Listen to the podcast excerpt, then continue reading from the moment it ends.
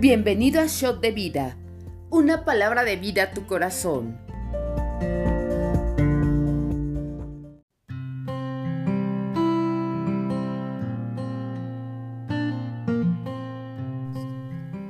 Hola, hola, bienvenidos una vez más a esta edición de Shot de Vida.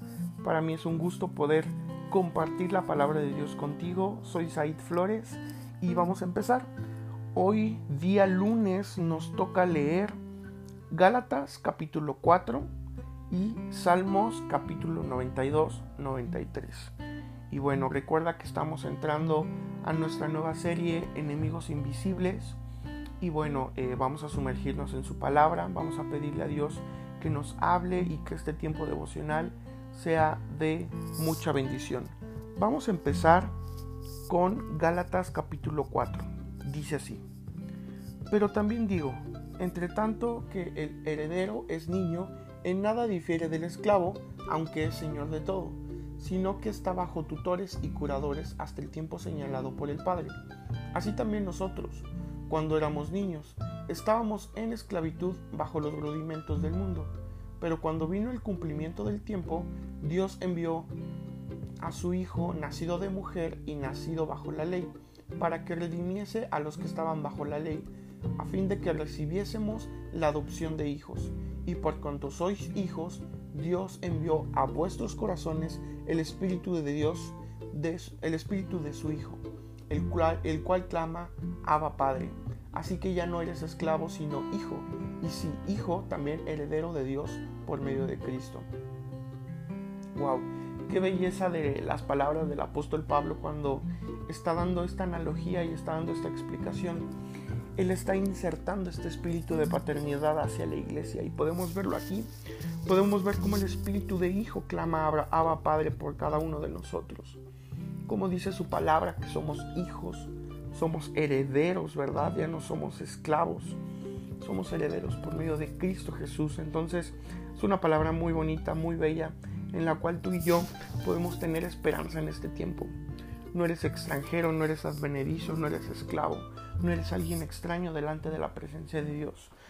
El Señor mandó a su Hijo y Él aquí en la tierra, estando bajo tutela, ¿verdad? De, de hombres, Él cumplió su propósito. Así es que tú y yo hoy podemos sentirnos a lo mejor tal vez solos, desamparados, podemos sentirnos a lo mejor un poco lejanos de la presencia de Dios, pero su Espíritu siempre está clamando por nosotros y ten la seguridad que en la aflicción, en el proceso, siempre, siempre Dios está con nosotros. Es que no más actitud de esclavo, más actitud de hijo. Amén. Seguimos adelante. Exhortación contra el volver a la esclavitud. Ciertamente en otro tiempo, no conociendo a Dios, servían a los que por naturaleza, naturaleza no son dioses, mas ahora, conociendo a Dios, o más bien siendo conocidos por Dios, ¿cómo es que vuelven de nuevo a los débiles y pobres rudimentos a los cuales les quieren volver a esclavizar? Guarden los días, los meses, los tiempos y los años. Me temo de ustedes que haya trabajado en vano con ustedes. Les ruego, hermanos, que se hagan como yo porque yo también me hice como ustedes. Ningún agravio me, habéis hecho. Pues ustedes saben que a causa de una enfermedad del cuerpo les anuncié el Evangelio al principio, y no me despreciaron ni me desecharon por la prueba que tenía en mi cuerpo. Antes bien me recibiste como a un ángel de Dios, como a Cristo Jesús. ¿Dónde pues está esta satisfacción que experimentan? Porque les doy testimonio de que si hubiesen podido, os hubieran sacado vuestros propios ojos para dármelos.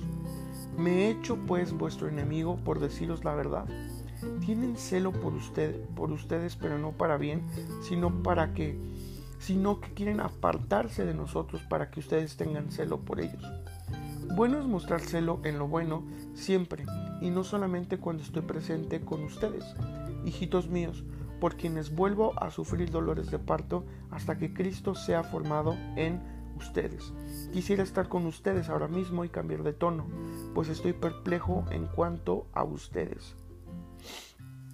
Vemos aquí como el apóstol Pablo ya cambia un poquito, ¿no? Eh, un poquito su palabra, vemos como ya empieza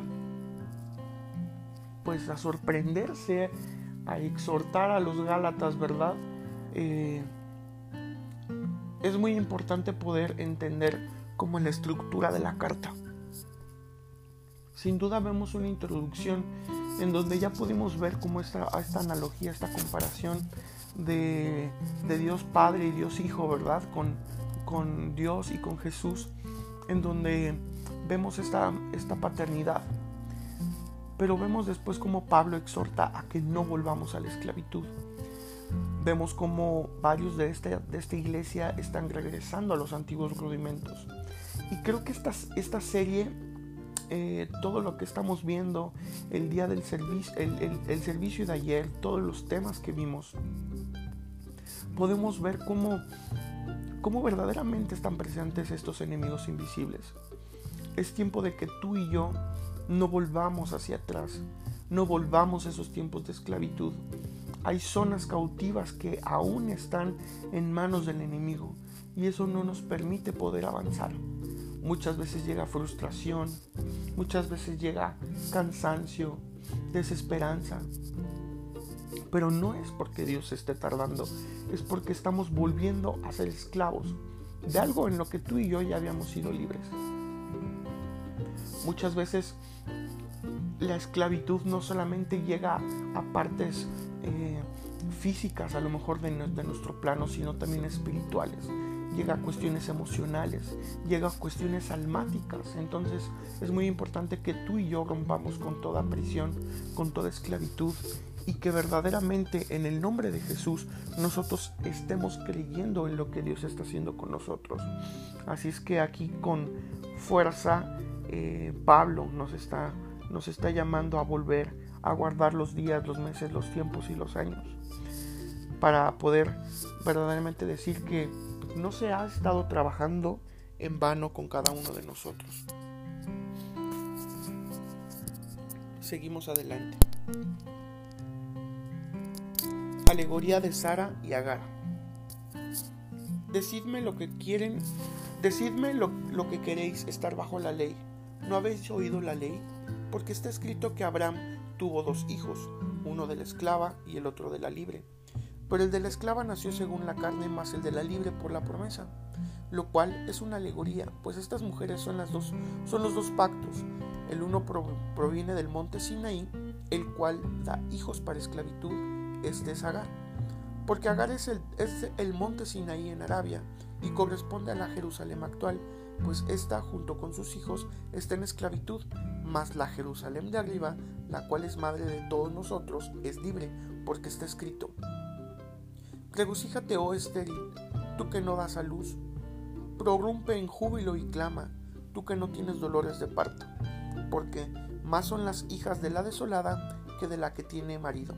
Así que, hermanos, nosotros como Isaac somos hijos de la promesa.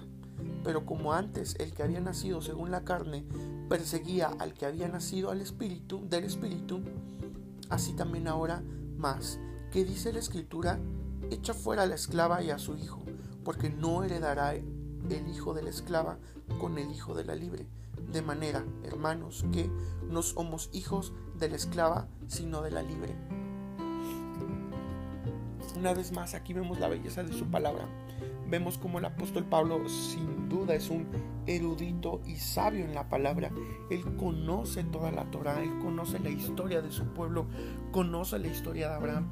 Y la verdad es que podemos darnos cuenta que es un golpe fuerte también para la, para la cultura judía. Amén. Podemos ver cómo Pablo ya entendía el concepto de los dos pactos. El primer pacto en donde Dios hace con la humanidad este, esta salvación, ¿verdad? Él escoge a, este pueblo, escoge a Abraham desde muy temprana, desde muy temprano tiempo, ¿verdad? En, la tierra de, de Ur de los Caldeos. Y bueno, después vemos cómo empiezan a surgir todas estas generaciones y, y se empiezan a multiplicar. Y esto da como resultado las doce tribus de Israel, ¿verdad? a raíz de que Jacob, su nieto de Abraham, tuvo estos 12 hijos, incluso tuvo, tuvo eh, más. Entonces eh, vemos aquí como eh, la analogía de estos dos pactos. Es muy importante poder entender esto, ¿no? Muchas veces hay confusión y, decimos, es que de dónde surgió eh, el cristianismo, ¿verdad? De dónde surgió el judaísmo, de dónde surgió esto y por qué Dios hace esto. Y es muy importante poder entenderlo y vemos como aquí nosotros somos hijos de un nuevo pacto. Amén. Jesús es el, nuevo pacto eh, de, de Dios eh, para la humanidad, ¿verdad? Entonces vemos aquí como eh, su Hijo forma parte de este nuevo pacto y nosotros entramos en él. Somos hijos de la libre, amén. Somos hijos de este, de este pacto en donde eh, no hay esclavitud, en donde vemos cómo hay una promesa fuerte en Isaías 54 y Pablo lo está citando en donde dice regocíjate oh estéril tú que no das a luz, prorrumpe en júbilo y clama tú que no tienes dolores de parte. Dice así, porque más son los hijos de la desolada que de la que tiene marido. Obviamente necesitabas tener un linaje de sangre, ¿verdad? Para formar parte de este pacto, de este primer pacto. Es por eso que los judíos eh, son una, una religión que viene de nacimiento. Es un, un poco complicado que tú de fuera vengas y pertenezcas a este círculo. Entonces vemos como aquí incluso Dios ya vislumbraba no solamente una generación, dos, tres, cuatro, Él vislumbraba todas las generaciones de la tierra. Vemos como aquí Dios está diciendo que iba a, tener más hijos, ¿no? La, la, la desolada, la libre, la que clama, amén, la que está en, la, la que está en júbilo. Entonces vemos como aquí podemos ver ya multitudes, podemos ver a una iglesia enorme, podemos ver no solamente a mi generación, sino a, todas mis generaciones, amén, a todos aquellos que se rinden bajo los pies de Cristo y aceptan con todo su corazón al Rey de Reyes, amén. Y bueno, seguimos adelante. Recordemos que estamos en el día lunes y vamos a seguir con Salmos. Amén. Vamos al capítulo 92 y capítulo 93. Vamos adelante.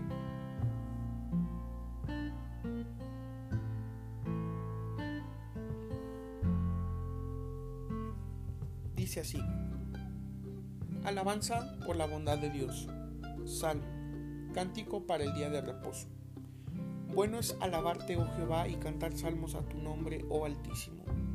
Anunciar por la mañana tu misericordia y tu fidelidad cada noche. En el decacordio y en el salterio, en tono suave con el arpa. Por cuanto me has alegrado, oh Jehová, con tus obras, en la obra, en las obras de tus manos, me gozo. Wow, qué bonito, qué bonito salmo, qué bonita alabanza, ¿no? Incluso aquí el, el salmista puede estar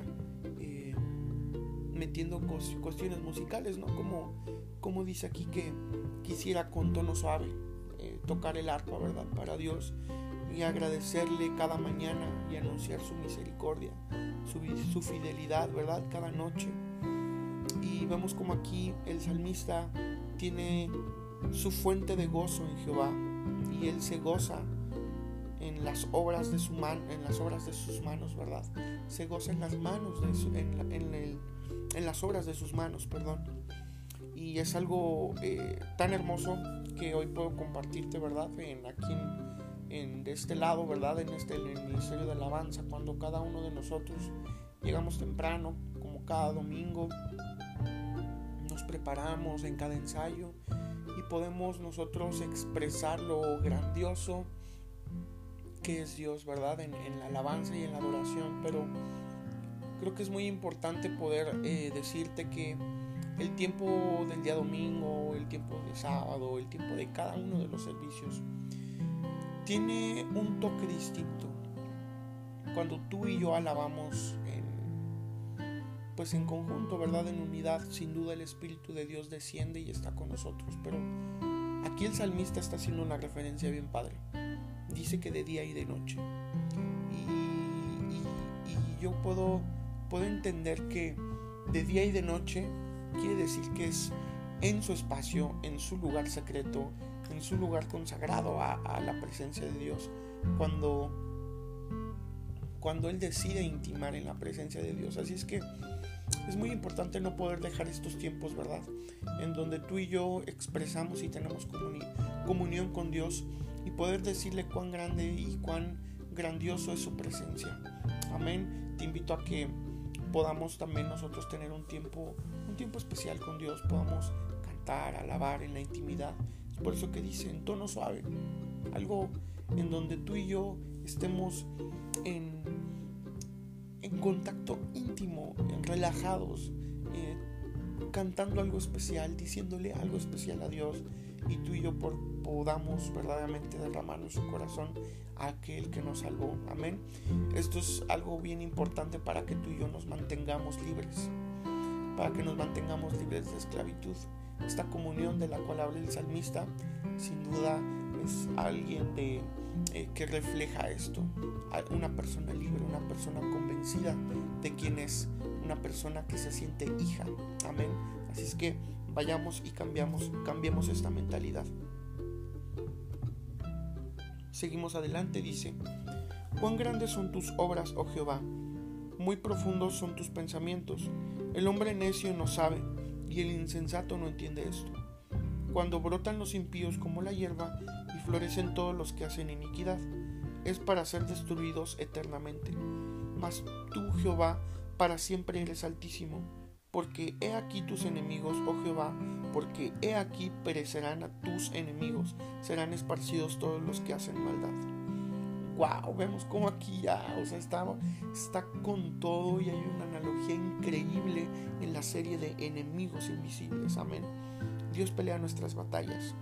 Y cuando tú y yo verdaderamente tomamos el lugar correcto, alabamos su nombre y estamos eh, haciendo lo que nos corresponde, no hay por qué tener miedo. Es aquí cuando Jehová eh, perece a nuestros enemigos, Él los esparce por cuanto ellos han hecho maldad en cada uno de nosotros. Así es que no tengas miedo si el enemigo está a la puerta, si el enemigo está acampando alrededor tuyo, siempre, siempre Jehová va a salir en, en, ayuda para con cada uno de nosotros, ¿verdad? Pero es muy importante que tú y yo podamos mantener este orden y no tener en invisibilidad a este tipo de enemigos. Dice así, pero tú aumentarás mis fuerzas como las del búfalo. Amén. Seré ungido con aceite fresco y mirarán mis ojos sobre mis enemigos oirán mis oídos de los que se levantaron contra mí, de los malignos. Te comparto aquí, este versículo es clave y, muchas veces lo citamos, pero para mí es un versículo rema a mi vida. Siempre, siempre que me encuentro en algún tipo de situación, en algún, en algún tipo de aflicción, siempre, siempre, siempre puedo declarar que yo soy ungido con un aceite fresco y que siempre mis fuerzas van a ser aumentadas como las del búfalo y me imagino este animal, ¿verdad? Majestuoso, grande, fuerte, que no le teme, ¿verdad? Al, a, la, tempestad y que siempre está orgulloso y erguido de donde él es. Él se, eh, se pone, ¿verdad? Sobre, sobre sus tierras, sobre su espacio y es, es un animal muy, muy majestuoso y, así puedo sentirme yo con esa firmeza de que Dios me posicionó en un, en un lugar, en un tiempo para poder no solamente aguantar, ¿verdad? Sino confrontar, luchar y ser ungido delante de mis enemigos. Amén. Así es que yo te invito a que creas también fuertemente en este, en este fragmento de la palabra, en toda su palabra, ¿verdad? Y que juntos podamos tener esta actitud y esta mentalidad de hijos del reino, de hijos herederos. Amén. Seguimos. El justo florecerá como la palmera, crecerá como cedro en el Líbano, plantados en la casa de Jehová, en los atrios de nuestro Dios florecerán, aún en la vejez fructificarán, estarán vigorosos y verdes, para anunciar que Jehová mi fortaleza, que Jehová mi fortaleza es recto, y que en él no hay injusticia. Amén. Vemos como aquí también está citando palabras muy, muy, muy, muy bonitas. Tú y yo tenemos una palabra rema en nuestras vidas, que es Isaías 61, y que somos plantío de Jehová, somos árboles de justicia delante de Él. Amén. Así es que tú y yo estamos plantados en la casa de Jehová, así como dice el Salmo. En el atrio de Dios es donde nosotros vamos a florecer. Amén. Vamos a crecer como cedro en el Líbano, que es un árbol enorme, un árbol que tiene raíces profundas y que es un, un árbol que da una madera tan preciosa, pero que también es una madera tan firme, una madera tan, tan preciada y es también, eh, pues es un espectáculo, ¿verdad? De la naturaleza poder ver un bosque de cedros en el Líbano, es, es algo maravilloso y tú y yo causamos este tipo de admiración en el mundo espiritual. Tú y yo en un segundo plano podemos... Eh, visualizar cómo es que Dios nos ve y es aquí cuando nosotros encontramos fortaleza y esperanza porque muchas veces el plano físico lo que nuestros propios ojos ven no nos dan a lo mejor esta certeza o esperanza que nosotros esperamos, ¿verdad? Pero tú y yo no somos de este mundo, tú y yo vamos a algo más y pertenecemos al reino de Dios. Así es que visualicémonos e imaginémonos hacia dónde nosotros vamos y hacia dónde nosotros pertenecemos. Así es que es algo muy importante para que tú y yo analicemos. Y es que solamente en los atrios de nuestro Dios es que vamos a florecer. Mantengámonos ahí, ¿verdad? Para anunciar que Jehová es nuestra fortaleza y que Él, es recto, ¿verdad? Y que en Él no hay injusticia.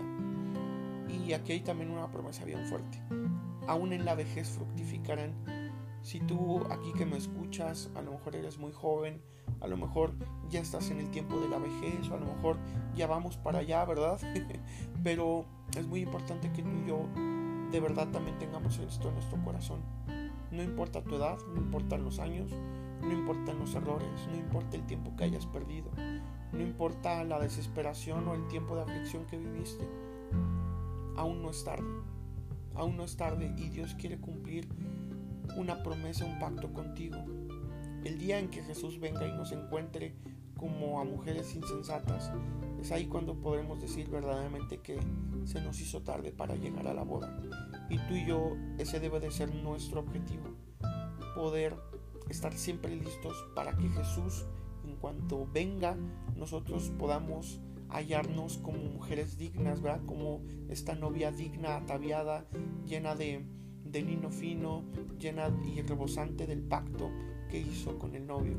Así es que florezcamos en medio de los atrios de nuestro Dios, crezcamos como cedro en el Líbano, eh, crezcamos como la, la palmera, ¿verdad? Que florece y estemos vigorosos y verdes delante de la presencia de Dios. Sigamos adelante.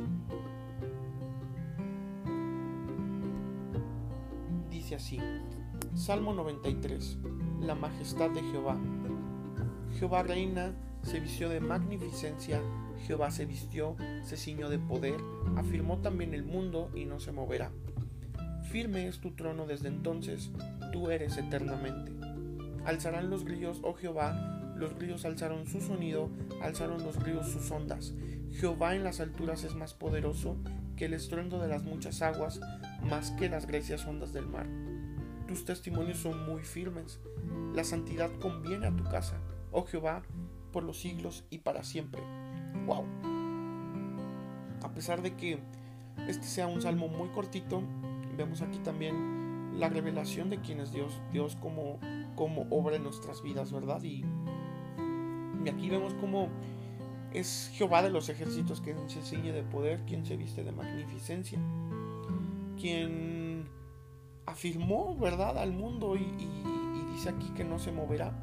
Entonces vemos aquí como también la firmeza de, de su trono, esto nos provoca que nosotros podamos verdaderamente tener esta certeza de que es para siempre, es eterno y que este, esta parte en donde Él se ciñe de poder, nosotros podemos entender verdaderamente que no tenemos un Dios débil, no tenemos un Dios que no llega, no tenemos un Dios que no nos escucha, no tenemos un Dios que, que, que no ve, ¿verdad?, nuestra necesidad, sino que tú y yo hoy en este plano, en lo que ya hemos leído, en lo que ya te he explicado, verdaderamente entendamos que Dios no es como que esté lejano, Dios no es como que no escuche o no llegue a nuestro tiempo, ¿verdad?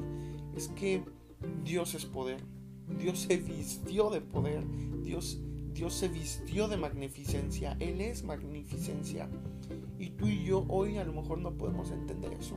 No podemos entender sus tiempos, no podemos entender sus planes, no podemos entender mucho de lo que está haciendo en cada uno de nosotros.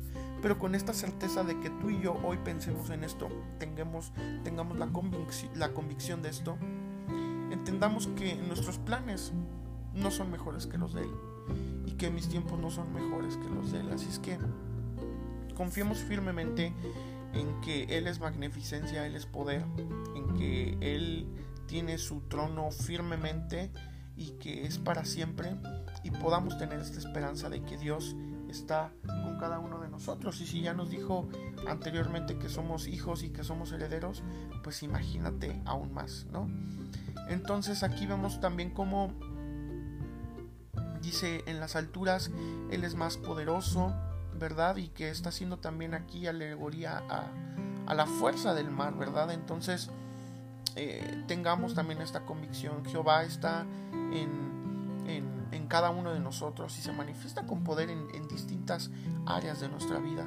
Aquí el salmista está haciendo referencia a la naturaleza, a la, a la pues sí, a la esta al rugir, ¿verdad?, de las olas del mar, al rugir de los sonidos que se viven en la, naturaleza, pero tú y yo podemos ver cómo Jehová se manifiesta en todas las áreas de nuestra vida y ruge como un león fuerte, amén. Él se hace presente y Él está en medio de cada uno de nosotros. Es muy importante poder prestar atención. Y dice así, dice, la santidad conviene a tu casa. Recuerda cuando te leí en donde decía que nosotros vamos a florecer en, sus átrios. Entonces, la santidad nos conviene, iglesia. La santidad en este tiempo nos conviene. Nos conviene porque tenemos enemigos invisibles delante de nosotros que podemos ahí nosotros incluso eh, eh, aportar, ¿verdad? Para que estos enemigos sigan ahí y que estén llevándonos a una vida de esclavitud. Pero aquí el salmista dice, la santidad le conviene a la casa de Jehová pues obviamente nos conviene más a nosotros, ¿verdad, iglesia? Para que tú y yo pues podamos florecer, pero imagínate que toda la santidad, que todo, que todo aquello que Dios estaba esperando del hombre está, esté en su casa. Cuán gran fiesta vamos a poder nosotros experimentar. Y es para la, esa fiesta para la cual tú y yo nos estamos preparando. Así es que tengamos testimonios firmes, fuertes, seamos vigorosos, ¿verdad? Seamos seamos fuertes y, prevalezcamos en este tiempo. No seamos como la, iglesia, ¿verdad? De los Gálatas que regresaron a un tiempo de esclavitud, regresaron a los antiguos rudimentos. Y el apóstol Pablo, pues, ¿verdad? Ahí cansado, desesperado por querer hacer algo.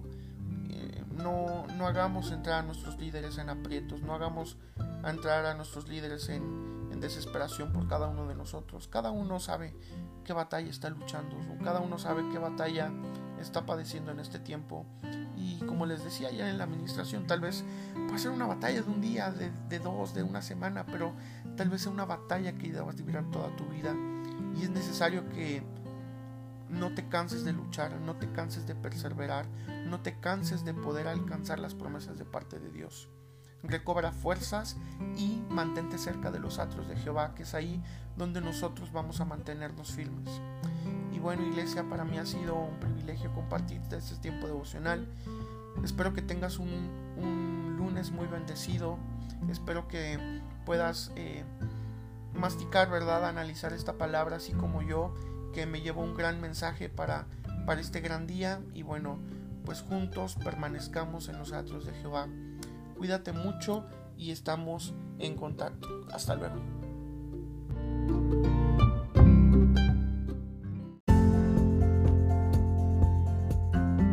Conoce más en rnmexico.org. Yo soy RN México, amar, transformar, servir y enviar.